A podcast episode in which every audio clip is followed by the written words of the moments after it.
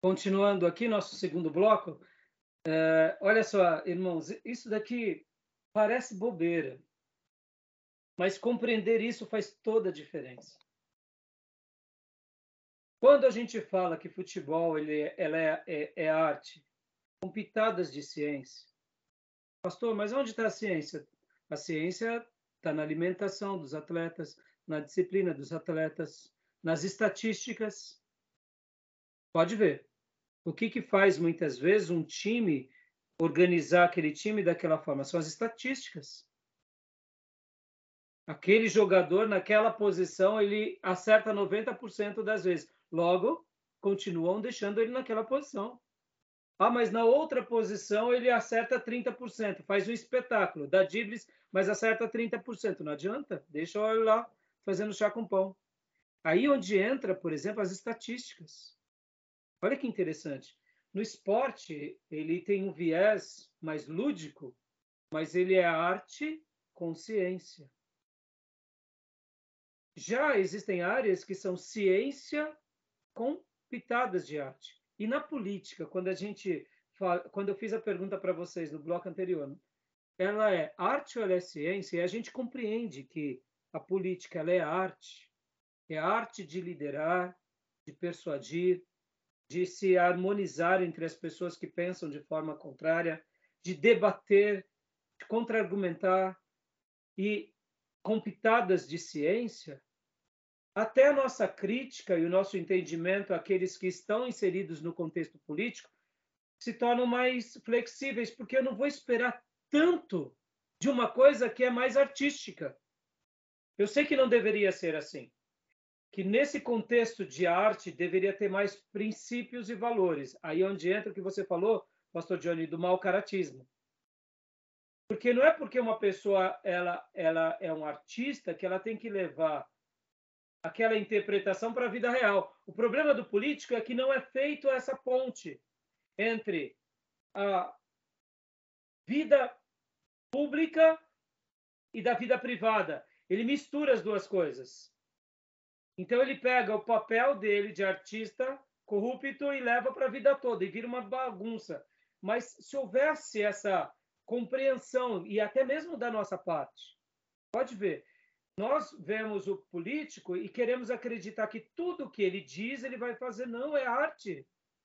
É arte de convencimento, é arte de persuasão. É claro, o mau caratismo está empremeado aí, porque aí aqui já tem um outro viés, que é o viés da liderança é o viés da tirania. Mas que a gente, quando começa a olhar que política é arte, a gente ouve um deputado que realmente nós acreditamos, esperamos que ele faz, mas a gente sabe que talvez ele não consiga. Não é porque ele não consegue, porque na vida pública há debates, há interesses, há, há, há, há partidos. Deixa eu fazer uma crítica aqui. Logo que Bolsonaro venceu as eleições, todos os seus é, eleitores queriam que ele virasse o Brasil do, do de, de, ponta cabeça. E eu, eu dizia, as coisas não são assim. Ele governa para os eleitores dele e ele tem que governar para os opositores dele. Pode ver que quatro anos passar, passaram e ele ficou um pouco mais flexível. Os seus é, bolsomínios, né? Bolsolovers ficaram revoltados e eu fiquei foi feliz. Eu falei, opa, agora ele está fazendo política. Para mim, se o Lula for eleito presidente, que eu espero que não seja, fique bem claro, não vou votar nele. Meu voto é do Bolsonaro. No entanto, olha só que interessante, não quero ser tendencioso aqui, estou expressando para vocês, mas o que eu quero dizer com isso? Bolsonaro, desde o começo, fez campanha para o Lula, como maior marqueteiro, falando toda vez do Lula e do PT e do socialismo, do comunismo. Ele tinha que simplesmente governar para quem ele votou e, e governar para quem ele não votou. Fechar um pouco menos a boca, ser o que ele é, porque ele é reativo, e, no entanto, deixar as coisas acontecer naturalmente. Vocês entendem o que eu quero dizer, irmãos?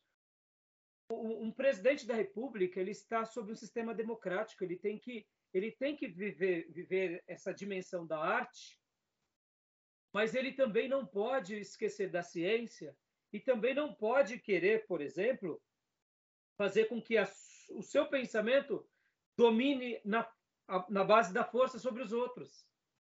Eu não sei se eu estou sendo claro. Esse é o meu ponto de vista, tá bom, meus irmãos? Eu estou falando tudo isso porque política, ela é arte. Pode ver. Ela é a arte da oratória, ela é a arte do carisma. Aí, dentro desse contexto, aonde entra o bom político? Que ele vai pegar a arte e vai regar do quê? De princípios éticos e morais. E vai consolidar, vai concretizar, vai fazer o que ele prometeu, ele vai continuar lutando. Mesmo que ele não consiga, ele vai demonstrar que tentou fazer o melhor, ele vai dar provas de que ele caminhou naquilo. Então, esse é o bom político. O mau político é aquele que agrada todo mundo, vai para a galera e chega lá e fala: oh, não estou sabendo de nada, esquece, vira a página, vamos, vamos gastar o dinheiro público. Esse é o, é o que vive a arte de forma corrompida. Mas, assim, eu não sei se eu. É, por que eu falei tudo isso para vocês? Porque é, na nossa vida a gente vive o tempo todo com o quê? Com a ciência e com a arte. Ora, em alguns lugares, a arte predomina e tem ciência. Em ora, outros setores, a ciência predomina e tem arte. Estão entendendo, meus irmãos? Deu para. Gostaram dessa ideia? O que, que vocês acharam? Vamos lá, vamos fazer um debate rapidinho aqui. Tem a ver, não tem a ver? Sim, eu, eu concordo, sim. Eu acredito que está é, tá bem claro, na verdade, no que o senhor falou, que as duas coisas, de certo modo, caminham juntas. Ora uma prevalece com a pitada da outra, ora outra prevalece com a pitada da uma. É saber lidar com tudo isso, né? E saber enxergar, porque, por exemplo, eu não tenho dúvida que a partir de hoje vocês vão olhar que o mundo político ele contém muito mais arte. E a gente fica, o que, como que nós ficamos? Não é que a gente fique incrédulo, cínico, mas a gente entende o seguinte: ó, ele está fazendo isso porque é o partido dele, porque é do interesse dessa turma. Ele quer se eleger.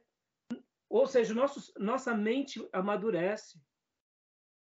A gente não fica acreditando no político como a gente acredita, por exemplo, no diretor da empresa.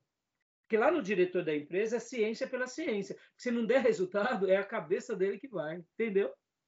lá que... na empresa, se o diretor disser algo e não cumprir, é ele que vai para a roça. E... Quartel-general é arte ou é ciência? Ô, oh, meus irmãos, quartel-general é ciência pura, com um pouco de arte. A arte está na maneira de se portar, de marchar, de, né, dos seus, nos seus mas o resto é ciência pura, é tiro, é, é, é, é proteção, é, é, neutralidade, é vencer, vencer o inimigo, proteger o povo, né? Pode ver, o quartel, o exército é o quê? É ciência pela ciência, é a ciência bélica, que tem arte. Mas a política é o contrário. O direito, por exemplo, o juiz. O juiz, o que, que é o juiz, irmãos? O juiz é ciência, é ciência dos direitos. Mas vem cá, e o advogado? E o promotor? é, é a ciência com arte. Porque se ele tem uma persuasão, se ele usa as palavras certas, se ele consegue tocar na mente das pessoas ou do júri, ele ganha a causa. E ele ganhou por quê? Porque faltou o quê para o outro? Faltou uma habilidade melhor. Mesmo que ele use ciência, é uma ciência que, se ele souber usar essa ciência com exatidão e souber revestir com arte e persuasão, ele domina. Olha que interessante. Né? Então, deu para entender? Irmãos, é, é, quando eu vejo o Bolsonaro e eu torço que ele continue vencendo, eu olho ele como um, um, um líder bom que quer vencer. É assim que eu penso dele. E ele está aí seguindo o caminho. Espero que ele não se corrompa e não se torne um tirano. Mas, assim, é uma pessoa do bem, na minha opinião. Pastor, por que o senhor eh, pensa assim? É simples, eu vou ser bem simples e efetivo nisso. O, o, onde ele ganha para mim um respeito sobre-humano? Paulo Guedes. Um banqueiro, irmãos, como Paulo Guedes, que é uma pessoa que nunca deveria ter entrado para a política, mas eu acho que ele entrou e foi a melhor coisa que o nosso país poderia ter recebido. E aqui só fazendo um desabafo, para mim, Paulo Guedes é quase que um José do Egito para o Brasil. Estão entendendo? Ah, claro, com as suas devidas proporções. Mas é uma pessoa que só o fato dele estar ali, essa é a maior valia de que o Bolsonaro é uma pessoa do bem. Você está entendendo? Para mim, ali já, já merece o meu voto. Porque é um camarada extraordinário que formou escola, formou colégio, formou universidade, formou banco, é, sempre foi milionário, muito bem sucedido, não precisaria estar ali. E ele foi ali para desenvolver o Brasil e, e ajudar nesse projeto. Pode ver que o nosso país, a conta pública, está totalmente, praticamente, a conta fiscal do Brasil nunca esteve tão boa. Bom, irmãos, a gente passou por uma guerra da Covid e uma guerra lá no, no leste europeu. Tá? Estamos tendo. E a gente está com tudo arrumado em casa. As dívidas não ficarão para as futuras gerações. O que, que é isso? Isso é uma gestão econômica extraordinária. Com um presidente bom, competente, e com um ministro da economia extraordinário que o presidente respalda. Então, essa combinação merece a nossa, o nosso voto. Bom, é o que eu penso, né? Então, mas vocês veem, ó, Paulo Guedes, ele faz o quê? É ciência. Se não dá para pagar as coisas, não paga. Mas o Bolsonaro é arte, com pitadas de ciência. Quem faz a ciência? São os ministros que, com, que preenchem uh, uh, o, ministério dessa república. Entendeu? Ficou claro, irmãos? O que, que vocês acharam? Gil, quer falar alguma coisa? Pastor, quer falar mais alguma coisa? Não, não, eu, eu concordo plenamente com o senhor.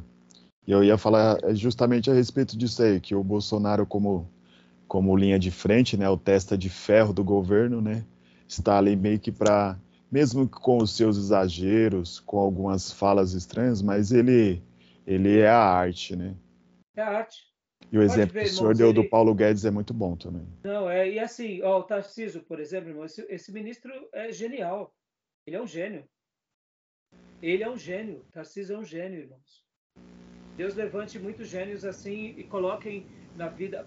Tarcísio é um outro exemplo que não precisaria jamais entrar na carreira pública. Esses homens que são gênios, eles têm emprego, eles têm, eles têm êxito onde eles forem. Existe o ITA no nosso país existe o INE. Você conhece? Eu não conheço.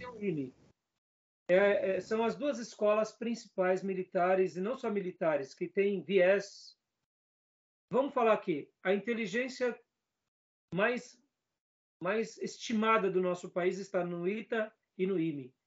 O Tarciso, ele é do IME, ele é condecorado como um dos melhores alunos do IME. É um gênio, é uma coisa fora da curva. Ele não precisaria estar fazendo gestão pública. São pessoas que a gente tem que regar de oração.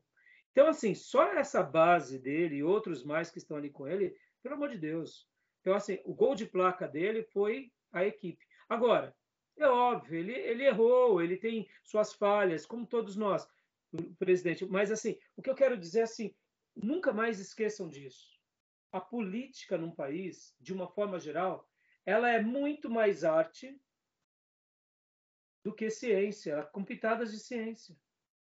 Lugares onde o povo entende a dinâmica de uma república, eles olham e eles sabem disso, que é a arte de se comunicar, é a arte de se relacionar, de persuadir, de dialogar, mas é arte. Não é ciência pela ciência. Agora, em países como o nosso, que não tem maturidade na democracia, fica, pode ver que o Brasil virou o quê? O Brasil virou uma torcida organizada. Não é assim que a gente está vivendo? Polarizado? Torcida organizada. Agora eu te digo, a torcida organizada é o quê? É a demonstração de que essas pessoas que fazem parte da torcida organizada, elas não entendem de arte. Porque a arte deveria ser apreciada e não a arte nunca é para ser guerreada. A arte é para ser apreciada. Você julga, você questiona, você aprende, mas você não guerreia pela arte pode ver que o jogo de futebol a gente não deveria se degladiar fora do campo. Isso acontece com pessoas ignorantes, porque pessoas inteligentes eles vão vão brincar, vão se divertir, vão tal, mas eles não vão matar o outro do outro time. Pode ver, a política acontece isso porque é ignorância, é falta do quê? De cultura democrática. A cultura democrática a gente tem que saber é, dialogar. Por isso que eu falei há pouco dos bolsomínios. Os bolsomínios queriam que o, o presidente da República virasse o, o, país de ponta cabeça. Isso daí, irmão, isso ia acabar com o nosso país. Não, não pode fazer isso. Numa democracia, como é arte e como são acordos, é tudo paulatino, é devagar. É assim. Não adianta, não é rápido. Se for rápido, é ditadura. Se for rato, rápido, é, é, é, é, monarquia. Entendeu? Porque é arte de negociar, de conversar, são grupos que pensam diferente. Olha na igreja, irmãos. Pastor fazer uma coisa nova demora, é um grupo pequeno. Pastor tem que ter paciência. Vamos lá, na família. Na família a gente não só lidera, a gente usa mais de arte. É assim ou não é? Toda vez que a gente tenta pôr ferro e fogo, espana. O filho espana, a mulher espana, o marido espana a gente é mais paciente, dá o tempo ao tempo, espera a pessoa entender. A gente usa do quê? A gente usa da força? Não, a gente usa da arte. A gente usa do timer. Tempo, entendeu? Tá bom, meus irmãos? Desculpa, eu gastei um tempão, não queria ter gastado, mas eu acho que foi bom para mostrar para vocês essa construção, tá bom? E agora vamos lá, meus irmãos, no nosso slide. Mais alguma dúvida? Mais algum comentário?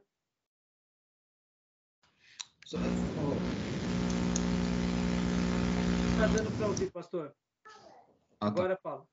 Eu acho que a revolta que a gente às vezes se encontra, né, com corrupção e não sei o quê, talvez seja realmente a falta de entendimento no que o senhor havia mencionado a respeito da arte, né? O senhor falando dos discursos dos políticos.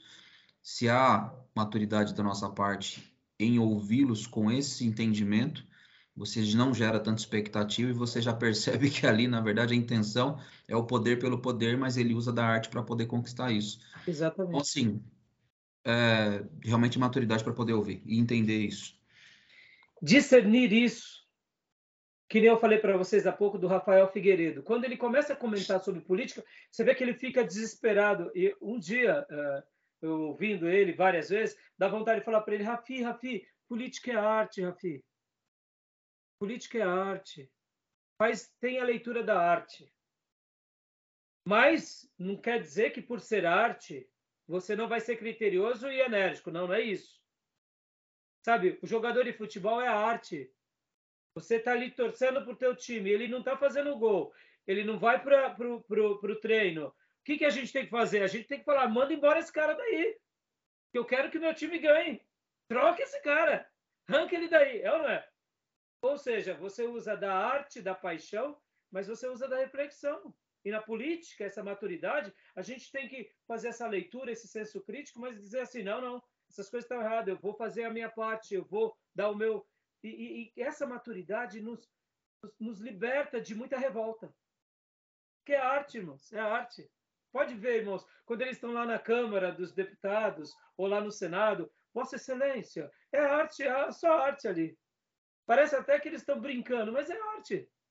É arte no mundo das artes, você tem que se comunicar da forma correta. Faz parte de toda de toda a comunicação, entendeu? Mas isso não quer dizer que a gente não tenha que se posicionar adequadamente, entendeu? Aí é o outro lado da maturidade. É a minha cidadania, é a minha postura, são os meus candidatos, são meu protesto, são, são, são, são a minha, é a minha negação, é a minha veemência. Por quê? Porque já que é uma arte com viés de ciência, e que afeta diretamente na nossa vida, porque uma coisa é a novela. Depois eu desligo e digo, eu não quero mais assistir. Só que essa novela política não tem como desligar, meu irmão. Você elegeu, não tem como desligar. E aí onde entra o, a maturidade. Na novela eu desligo, eu boicoto, eu não assisto mais, eu abandono aquele artista. Na vida política, eu tenho que saber o que agora eu vou contra-atacar de que forma? Inteligente, protestando, fazendo as minhas denúncias e também não elegendo mais e colocando outros bons, que afinal de contas faz parte da nossa vida contemporânea e democrática. E até o protesto da nossa parte é arte também. É arte, é arte. Pode ver que a gente não vai guerrear, a gente vai protestar. Porque é democracia, não é tirania. Tá bom? Vamos lá, meus irmãos. Falei bastante aqui, vamos correr aqui nos slides.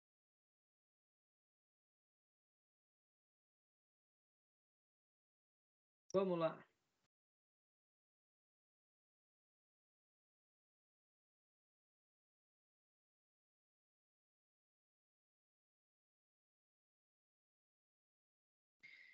História dos princípios hermenêuticos. Vamos lá.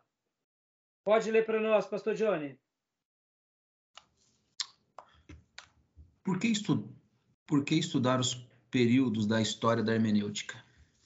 Compreender a visão predominante com respeito às escrituras, aprender com os erros e acertos da escola da hermenêutica na história e conhecer o método de interpretação prevalecente hoje. Joia. Esses são os motivos. Vamos lá. A interpretação entre os judeus. Primeiro, os judeus palestinos, uh, literalistas e tradição.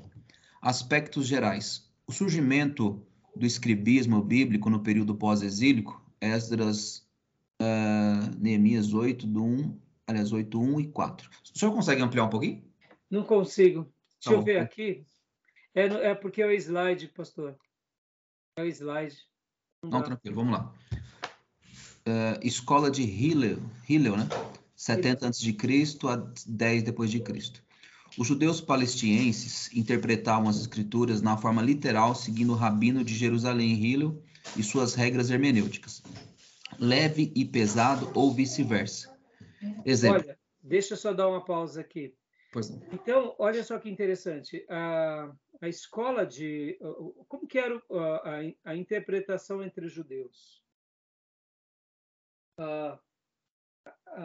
como que os judeus faziam a sua hermenêutica? Como que eles eh, trabalhavam essa questão? É bem interessante que os judeus eles tinham os literalistas e tradição. E aqui vai entrar uma coisa muito curiosa, que uh, lembram de Esdras? Esdras era um escriba. O escriba era aquele que fazia as cópias da Bíblia, era um estudioso da Bíblia. E pode ver que Esdras era um escriba, mas era um escriba aprovado por Deus. Já nos dias bíblicos, o escribismo, ele já nós não vemos nenhum escriba seguindo Jesus logo no início. A gente não conhece nenhum escriba que se converte e que começa a seguir Jesus logo no, no início do ministério de Jesus. A gente sabe que depois Jairo se converte, Nicodemos se converte, outros judeus famosos se convertem, com certeza vários escribas, mas nos dias de Jesus, a escola judaica tinha se corrompido. Mas nos dias de Esdras, foi alguns séculos antes, Esdras ele era um escriba aprovado por Deus. E o que acontece? De Esdras até os dias bíblicos do Novo Testamento, ou um pouco antes do, dos dias ali de Rileu, a hermenêutica entre os judeus ela foi se perdendo.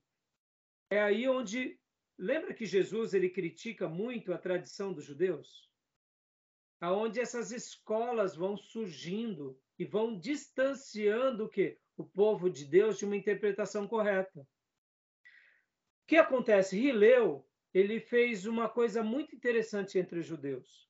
Ele ele ele foi, sabe o quê? Ele foi o Nelson e o Lund para os batistas. Entendeu?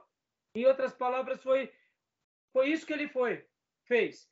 Ele pegou e disse mais ou menos assim, pessoal, vocês estão aí na tradição, estão montando isso, aquilo, mas aonde está nas escrituras tudo isso? E é por isso que vem esse termo aqui. Olha o que ele usava: leve e pesado, ou vice-versa. Por exemplo, né?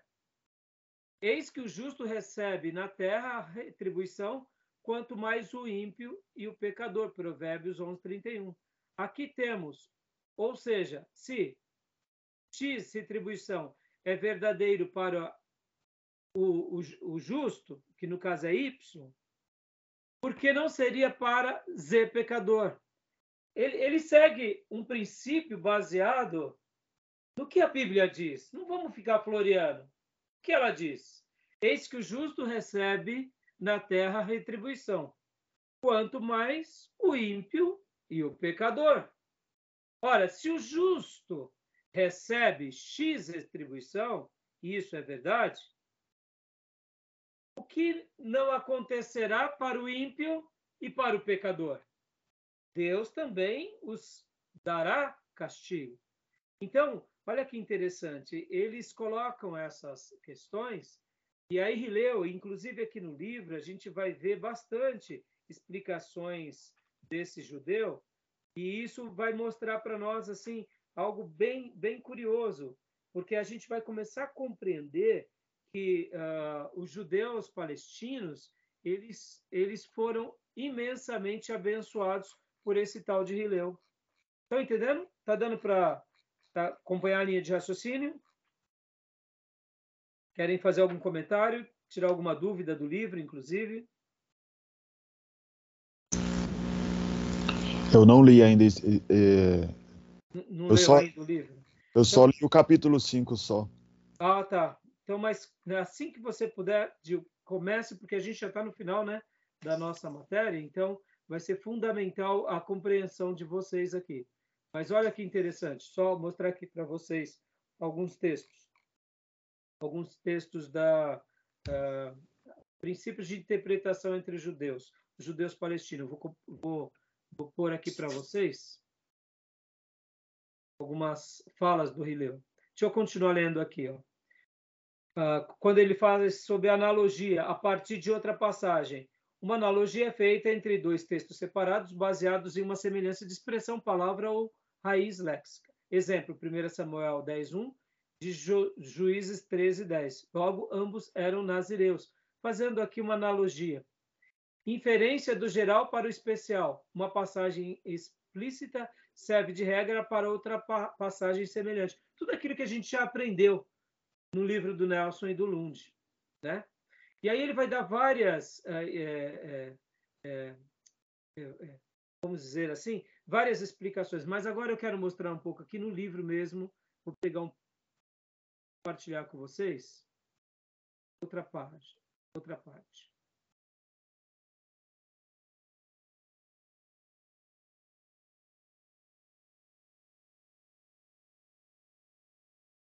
Foi para vocês? Não, não foi, né?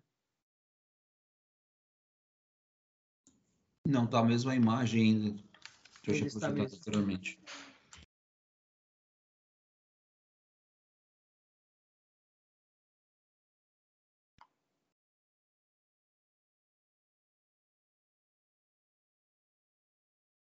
Mudou para vocês ou não?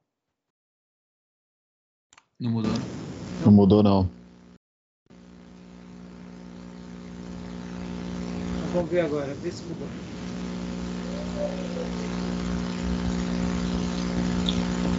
Não carregou ainda não. Agora, agora sim. Mas foi para a mesma página, né? Não estou conseguindo tirar.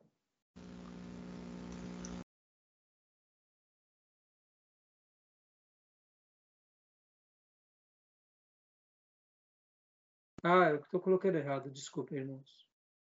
Aqui. Princípios de interpretação entre os judeus, aos judeus palestinos. Então, aqui vamos ver um pouquinho sobre.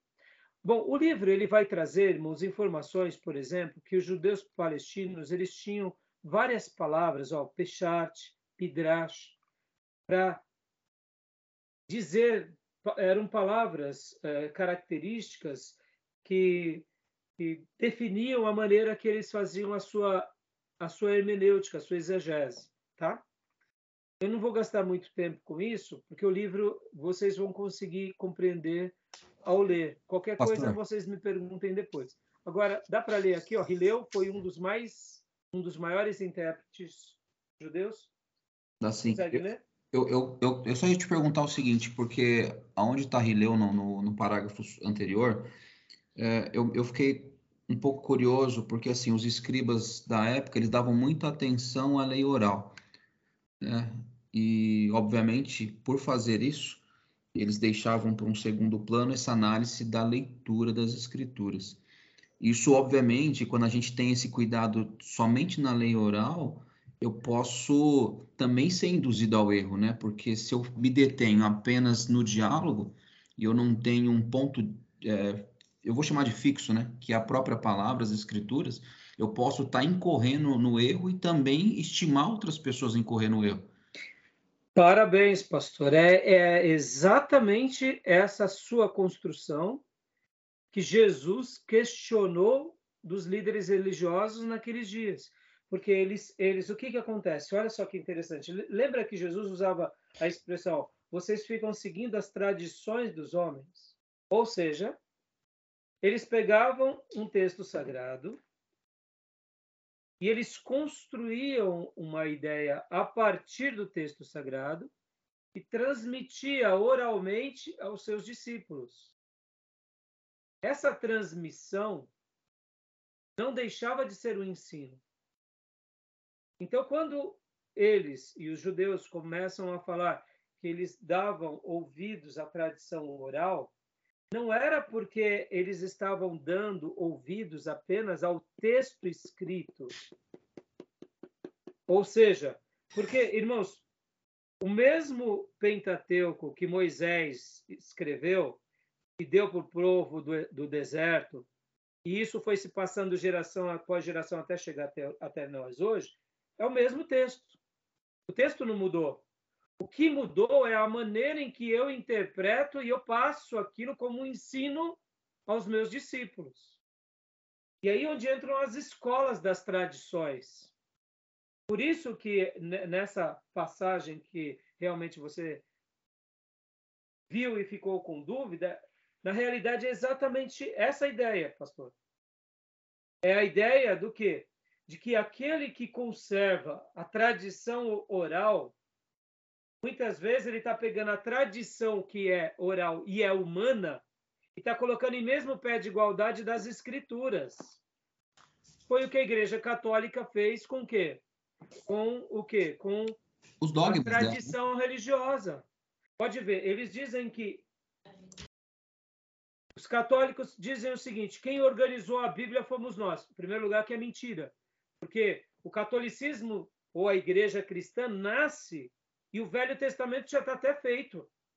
Quem, quem, quem uniu o Velho Testamento foi o povo judeu, pelo poder de Deus. E a igreja cristã foi aquela igreja que onde, vamos dizer assim, eles preservaram o Novo Testamento.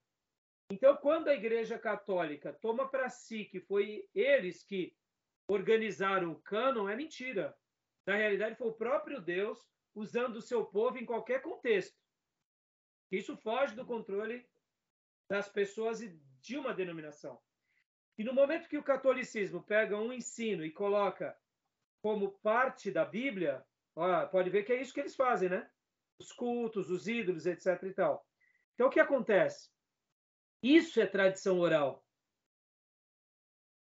Isso é tradição oral. Porque é uma tradição onde que acontece? é colocado como se fosse também Bíblia Sagrada. Então, por exemplo, por que eles usam o termo tradição oral? É como se aquelas palavras nas bocas dos líderes e no ensino dos líderes fosse tão, tão relevante quanto é a palavra de Deus também. E isso é uma mentira. Por isso que realmente, e aí onde entra a beleza da escola de Alexandria, porque a gente vai na palavra.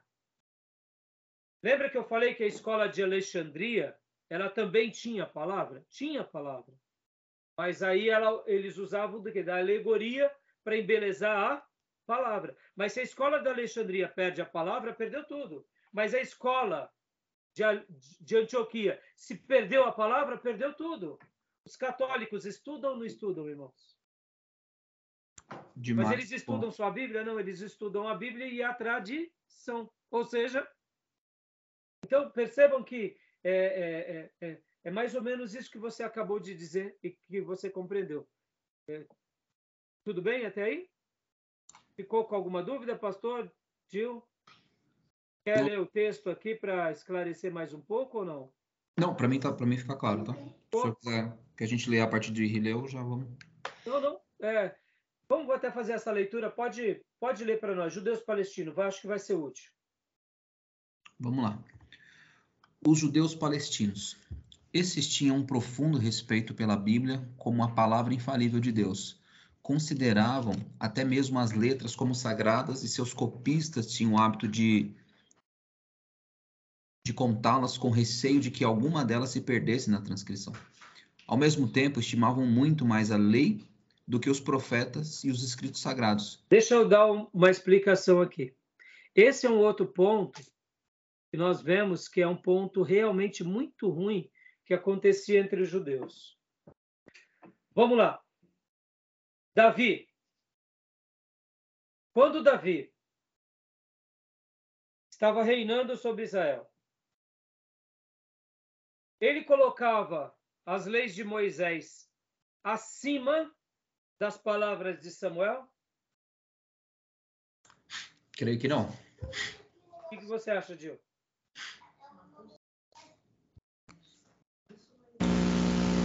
Não, não. Acredito também que não. Tenho, não tenho dúvida.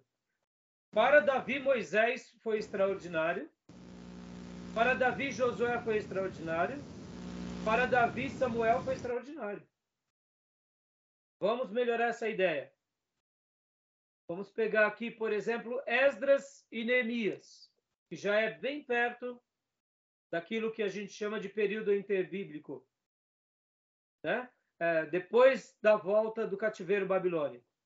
Esdras e Neemias, quando eles pegavam, por exemplo, todos os textos do Velho Testamento, que eles tinham até então, eles faziam distinção de um texto de outro? A gente vê isso entre os escritos do Velho Testamento? Imagina.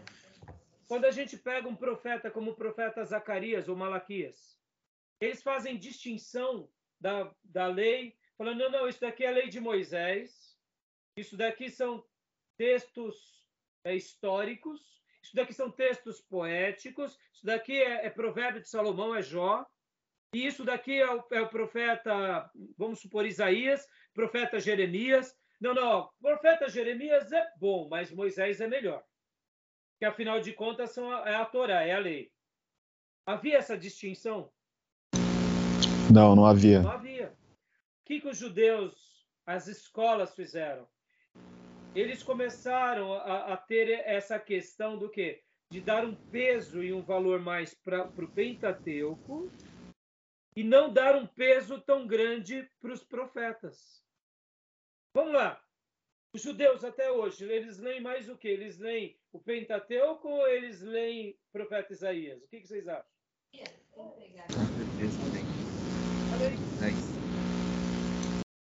Né? Ou seja, fala, pastor, de novo que falhou. Desculpa, nesse caso, a gente até vê é, como eles davam atenção para Moisés quando eles confrontam Jesus, né? Quando a mulher é pega em ato de adultério segundo a lei de Moisés, ela deve ser apedrejada. E o Senhor, o que diz, né? Ou seja, sua palavra aqui, meu irmão, é, a gente sim, só está querendo testar mesmo, mas assim, de Moisés é o que está valendo. Mas isso tudo, não, não, entendam, irmãos.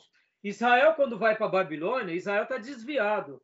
Mas ele não está desviado porque eles valorizavam o Pentateuco e não valorizavam os textos do próprio profeta Jeremias. Eles desvalorizavam tudo essa ideia de, de, nome, de, de, de escalonamento, se assim pudéssemos dizer, elas vão nascer principalmente nas escolas rabínicas, aonde uma coisa é mais importante do que a outra. Estão entendendo? E é isso que cria as tradições judaicas. Porque, na realidade, a lei, ela é, vamos falar aqui, ela é a ciência. Mas a mensagem do profeta é essa ciência regada de arte. Vocês entendem? Quando, por, por exemplo, vem Josué, vem, por exemplo, Samuel e começa a fazer os seus textos e os seus escritos, podem ver aonde está a lei na vida deles. Na mensagem que eles traziam para o povo, naquela dinâmica do pastorado. Ou seja, era a aplicação da lei no dia a dia. Quando Samuel, por exemplo, ele unge, da, unge Saul e depois Samuel diz que Deus estava rasgando o reino de Saul. Em outras palavras, ele estava usando a lei na dinâmica do pastorado com aquele que era rebelde. Então, na realidade, a vida de Samuel, as obras de Samuel, a vida de Davi é o quê? É a lei em loco. É a lei na prática. Estão entendendo? Então, por que Deus pega a vida de Davi e a vida de Davi vira texto sagrado? Porque é mais ou menos como se Deus dissesse assim: meu povo, olha como o meu servo andou, eu quero que vocês andem. Olha como ele vivenciou a lei e as experiências da lei, naquilo que ele acertou e naquilo que ele errou. Porque, por exemplo, irmãos, Davi também errou e errou muito. E como ele se posicionou com os seus erros, se arrependendo e cumprindo a lei. Estão entendendo? Então, toda revelação sagrada do Velho Testamento e do Novo Testamento, não há diferença, é tudo texto sagrado. Não existe isso que é melhor ou que é pior. Existe uma progressão. Mas os judeus, e principalmente as escolas rabínicas, faziam essa separação. É daí que nasce o quê? As tradições. Isso foi entre os judeus e isso foi também entre os cristãos. E isso é até hoje. Pode ver, irmãos, a teologia da prosperidade, o, o, o, o marketing dentro da igreja nasce sobre o quê? Nasce sobre essas novas interpretações a partir do texto. Entenderam? Ficou claro, irmãos? Né? Então vamos continuar a leitura, pastor. Vamos lá. Deixa eu só aumentar mais um pouco aqui. Tá.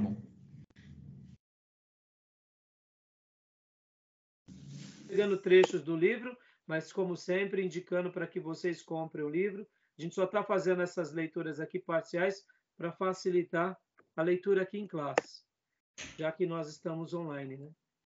Mas como eu já mostrei para vocês e indico a compra dos livros para abençoar os autores e as editoras. Vamos lá. Continue. Consequentemente, a interpretação da lei era o grande objetivo deles. Ó, Faziam... presta atenção, era o grande objetivo deles. Era da lei, não era dos profetas, não era dos salmos. Estão entendendo? É por isso que eh, se perde. Continua. Legal. Faziam uma distinção cuidadosa entre o mero sentido literal da Bíblia, tecnicamente chamado de Peshat, e a sua exposição exegética, Midrash. Ao invés de se investigar o motivo e o caráter da Midrash, deve-se examinar e elucidar, por intermédio de todos os meios exegéticos disponíveis, todos os possíveis significados e aplicações escondidos da Escritura. Tem uma citação aqui da onde ele tira essa ideia. Justamente. Num sentido amplo, a literatura Midrash pode ser dividida em duas categorias. Então vamos só gastar um minuto aqui, ó. Legal. Eles faziam uma distinção entre o Peshat, que seria o mero sentido literal das escrituras, e a exposição exegética. Ou seja, eles tinham essa distinção e por isso que isso daqui é uma coisa que a gente tem que tomar muito cuidado, né? Porque é, essa exposição exegética, vamos pegar aqui um exemplo, irmãos a escola bíblica e a pregação da mensagem. São coisas parecidas? São. Mas são diferentes? Sim ou não? Sim. Aqui, nós estamos numa pregação, numa exposição, ou estamos no estudo? Estudo. É debate, é interação. Então, isso seria mais ou menos como pechar. Estudo. O que significa? Vamos debater. Agora, na exposição exegética, é aquilo que eu entendo, é aquilo que eu passo a compreender, é aquilo que eu, que eu domino, é aquilo que eu entendo a partir de todo o meu estudo e passo aos outros. Quando a gente não tem uma clareza disso tudo, a exposição exegética, se a pessoa estiver fazendo uma exposição exegética exagerada, eu posso começar a acreditar no exagero. Sejamos honestos. Quantas são as vezes que nós temos crendices tolas e fúteis que arrastam na nossa vida? Seria uma exposição exegética errada, não correta. A, a teologia da brecha, o irmão que deu brecha, deu brecha para tudo. Tem hora que a gente fica adoecido achando que qualquer coisa que a gente fala, a gente está dando brecha. Isso é mais uma exposição exegética doentia nossa. Se eu passo isso para uma pessoa que fez um estudo bíblico, ele, ele vai olhar e vai falar assim: não, mas eu não penso assim. Mas se é uma pessoa que não tem instrução, ele passa a acreditar nisso. Ou seja, de uma mera exposição, vira praticamente uma doutrina. E olha o efeito bola de neve no que se diz respeito à interpretação bíblica. É, seria mais ou menos isso, tá bom, meus irmãos? O assunto é mais profundo, por isso que esse livro é um livro mais detalhado, tá? Então, continuando aqui, pastor. Então, vamos lá. Então, no sentido amplo, a literatura Midrash pode ser dividida em duas categorias. Categoria A, interpretações de caráter legal, que lidam com questões da lei que impõem obrigações no sentido rigidamente legalista. O halak... halakar. halakar. E, que é o B, interpretações de uma tendência mais edificante e livre, que cobrem todas as partes não legalistas da escritura, que é o Haggadah. Uh, esta última é mais homilética e ilustrativa do que exegética. Ou seja, você vê que até mesmo dentro do Midrash há essas duas variáveis. Então, aqui a gente começa a compreender um pouquinho mais o pensamento das escolas rabínicas. Entendeu, irmãos? Continua lendo para nós aqui. Uma das. Aqui, né? Uma das grandes fraquezas da interpretação dos escribas se deve ao fato de ela exaltar a lei oral, a qual, em última análise, é idêntica às inferências dos rabinos como um suporte necessário da lei escrita e que no final era usada como meio para pôr a lei escrita de lado. Ou seja, ó, então aquilo que eu entendo, aquilo que eu recebo, aquilo, vamos, vamos espiritualizar aquilo que Deus me, me, eu sou o sumo sacerdote de vocês e eu estou dizendo, olha, enquanto eu estava em oração, eu entendi isso da parte do Senhor, ou seja, eu estou passando a lei oral. E, mas aí talvez vocês digam assim, mas pastor Rai, o senhor está me falando umas coisas que. Vamos pegar um exemplo, irmãos? Um exemplo. Ah, os judeus que viviam em Qumran, por que eles começaram a ter certas práticas? Por causa, por exemplo, disso também. A tradição da lei oral. Eles davam ouvido ao líder falaram: não, o líder está falando, ele não está brincando, ele dedica a vida dele. Ora, o fato de eu dedicar a minha vida não significa que eu estou 100% respaldado nas Escrituras. O fato de eu dizer que Deus falou comigo não significa que de fato ele tenha falado comigo. Porque a Bíblia, ela vai ter que passar pelo crivo, pela peneira da Bíblia. Mas muitas vezes, qual que é a nossa peneira? É a espiritualidade. É a autoridade do líder. Vocês estão entendendo? E aí a gente acaba se perdendo um pouco. Deu para entender, irmãos, ou não? Está um pouco confuso. Não, e, e, é uma realidade, né? Muito atuante nos dias de hoje, né? Você pega uma liderança aí é, querendo só manipular o rebanho, vem com essa conversa de que Deus falou, Deus falou, Deus falou, e, e óbvio, né? Se a gente não, não, não se submeter às escrituras, tendenciosamente a gente vai fazer a vontade do líder, e aí lá na frente a gente vai ver o resultado, infelizmente. Por isso que a lei oral passa a ser mais estimada do que a lei propriamente dita, como o autor diz, do que, de fato, a lei escrita. Ela é colocada de lado. E ó, isso deu origem a todos os tipos de interpretação rabínica. Observe o veredito de Jesus em Marcos 7,13, aonde Jesus repreende eles por causa dessas questões. Então, é bem interessante. Aí a gente começa a compreender como é, e por que eles foram se perdendo. Não foi do dia para a noite, foi uma questão que foi evoluindo, foi crescendo, entendeu, irmãos? 7,13 diz: invalidando a palavra de Deus pela vossa própria tradição de que vós mesmos transmitistes e fazei muitas outras coisas semelhantes. Ou seja, vocês ignoram a Bíblia, mas vocês validam o que é a tradição. Em outras palavras, aqui, a tradição a gente vê como lei oral, tá, irmãos? Não é a lei oral, guardem isso, irmãos. Não é a tradição oral que, Mois, que Abraão recebeu, tá? É a lei oral que aqueles líderes religiosos dessas escolas recebiam como algo da parte de Deus. Tudo bem até aí? Tranquilo? Beleza. Beleza? Então, agora leia para nós Hileu. Hileu. Hileu foi um dos maiores intérpretes dos judeus. Ele nos deixou sete regras de interpretação pelas quais, pelo menos aparentemente, a tradição oral poderia ser deduzida a partir dos dados da lei escrita. Aí, ó, isso que eu falei que o Nelson e o Lund foi para os batistas, para os presbiterianos, o Louis, Louis Bercock, eu tenho dificuldade de falar que é, uhum. é francês, né? Louis Bercock, Louis Bercock. Ele foi para os presbiterianos. O que que acontece? É isso. O que que o, o, o foi? Ele chegou e falou assim: espera aí, espera aí, espera aí, espera aí, espera aí. Tem uma coisa aqui que é sagrado. É a palavra de Deus. É a palavra de Deus. Tem uma coisa aqui que vocês estão dizendo que é sagrado, que é a tradição dos homens. Mas está esquisito, porque Deus não disse nada disso que vocês estão dizendo que ele disse. Vocês estão dizendo que Deus disse isso, tudo isso aí, para a gente lavar o copo, para a gente pôr aqui o pendente na cabeça, para a gente. Mas não está nas escrituras. Então vamos tentar vamos tentar melhorar essa questão aqui, porque tem muita coisa que parece que é boa, mas está estragando. Então vamos tentar chegar num consenso aqui. Porque o que, que a gente tem que dar valor é a palavra.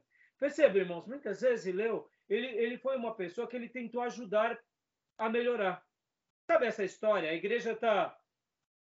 Os irmãos não estão sendo zelosos na igreja, os irmãos não estão pregando a palavra, estão falando. Era Lutero, é? Hã? Parece um pouco Lutero. É, exatamente. Hilel foi um Lutero para os judeus. Mais ou menos isso. Lutero, o que que Lutero quis? O que que Lutero fez? A, a história se repete, irmão. Você, você entende? Olha que lindo, né? A história se repete. Aí eu pergunto para vocês: os judeus palestinos, eles eram de que escola? Da Alexand... eles, eles se assemelham mais a que escola? A escola de Alexandria ou a escola de Antioquia? Vamos pensar assim eles se assemelham, né? Porque até então, o que, que eles se assemelham? Mais de Alexandria, né? Mais de Alexandria. E eles estavam errando pela tradição? Pela tradição, não. Não, eles ah, estavam pela... errando pela tradição. ah, sim, não, eles claro. colocando tradição, não estavam? É. É. Olha, olha só, eles estudavam, mas eles acrescentaram, eles foram para um estudo errado. Olha que interessante. Isso prova o que eu falei no primeiro módulo. Muitas vezes você está estudando, mas está estudando errado, pondo pensamentos humanos. Vamos lá. A teologia liberal. Os liberais estudam ou não estudam? Estuda. É mais ciência ou é mais arte? Mais ciência. Mas eles colocam o que, o que como ponto passivo? Colocam a reflexão humana, a filosofia humana. Ou seja, é estudo, é estudo, mas houve frouxidão na fé e na teologia. Por isso que eu disse que a escola de Alexandria ela é a melhor enquanto a gente não abandona o que? A piedade. Se a gente abandona a piedade, a gente pode até usar de estudos e se perder com os estudos. Como, por exemplo, os liberais. Os liberais é o grande exemplo disso. Eles estudam e estudam muito. Mas ao invés de eles darem o viés à fé, ao invisível, a essa simplicidade das escrituras e do poder de Deus, eles dão o quê? Vazão à razão humana. Ou seja, eles são humanistas. São estudiosos, mas humanistas. Sendo que a Bíblia fala que para nós se aproximássemos de Deus, precisássemos crer que ele existe. Se nós não crêssemos, nem adianta. Ou seja, eu estou fazendo um desserviço em nome da inteligência bíblica. É simples assim. Entendeu? Então, é, é, aqui, olha o que Hilel fez. Né? Olha, ele, ele foi aqui, ó. Ele, ele começa. Leia para nós de novo, pastor, eu te cortei. Imagino, vamos lá. Essas regras, na forma mais abreviada, são as seguintes: A, leve e pesada, né? isto é, a minore ad majus e vice-versa. B, equivalência. C, dedução do especial para o geral. D, inferência a partir das várias passagens. E, inferência do geral para o especial. F, analogia a partir de outra passagem. E, por fim, G, inferência a partir do contexto. Vamos pegar um exemplo aqui, leve e pesado, irmãos. Simples, os dez mandamentos. Amar. Amar o próximo e amar a si mesmo. Quando a gente pega os dez mandamentos, que lá em Deuteronômio nós vemos que o próprio Moisés fala: amarás o Senhor teu Deus acima de todas as coisas. Ele já estava dando a síntese dos mandamentos, do leve para o pesado, do simples para o complexo. Quando Deus dá para Abraão a circuncisão e Moisés depois coloca como a lei, do leve para o pesado. Não é simplesmente um algo, algo legal, por ser uma lei é, que você deve segui-la cegamente, tolamente e de forma obrigatória. Vamos olhar para Abraão, que aos 99 anos recebeu a circuncisão como uma aliança de amor, como um voto de amor. Você pega do leve e vai para o pesado. Quando, por exemplo, olha agora aqui as questões das inferências, a questão dos paralelismos, de dedução do especial para o geral. Quando os profetas vêm e dizem: circuncidai o vosso coração. Olha só, do especial para o geral. Estão entendendo? Começa a compreender que é uma ponte, os paralelismos, palavra, frase, contexto, desígnio do livro, propósito do livro, entendeu? É a mesma coisa. Você perceba que Hillel só usou o quê? Um termo específico para poder compreender mais a Bíblia e dizer para os judeus nos seus dias, gente, vamos, vamos, vamos simplificar aqui. Vem cá, vocês estão falando que a gente tem que dar quantos mil passos por dia? Não, não, não, não, não. Não, não precisa de dar mil, dois mil, cinco mil, não sei quantos é, alqueires você tem que dar. Não, não, nada disso. O que a gente tem que fazer é estar na casa de Deus e adorar a Deus no sábado. No dia do Senhor. Ah, mas é, é meu jumento. Não, vai lá tirar o seu jumento do poço. Ele é o seu jumento que você precisa para trabalhar. É mais ou menos essa ideia do leve o pesado, sendo simples. Vocês estão construindo. Percebam, nós, como religiosos, a gente pega o pesado e põe no leve, não é assim? A gente gosta do pesado, ninguém pode faltar no culto. O irmão que não deu dízimo está fora. E aí a gente começa, entendeu? Sendo que a, a essência do cristianismo é essa fé que nos conduz em amor a Deus e ao próximo. E aí depois tem sentido as demais coisas. E é isso que Rileu estava fazendo. Entendeu? Tudo bem até aí? O que vocês acharam dessa explicação? Claro ou não? Ficou difícil? Eu não tinha entendido quando ouvi o termo leve para o pesado, mas o senhor explicando agora ficou claro. Seria mais ou menos isso, tá, irmãos? É claro que eu, eu não sou estudioso de Rileu.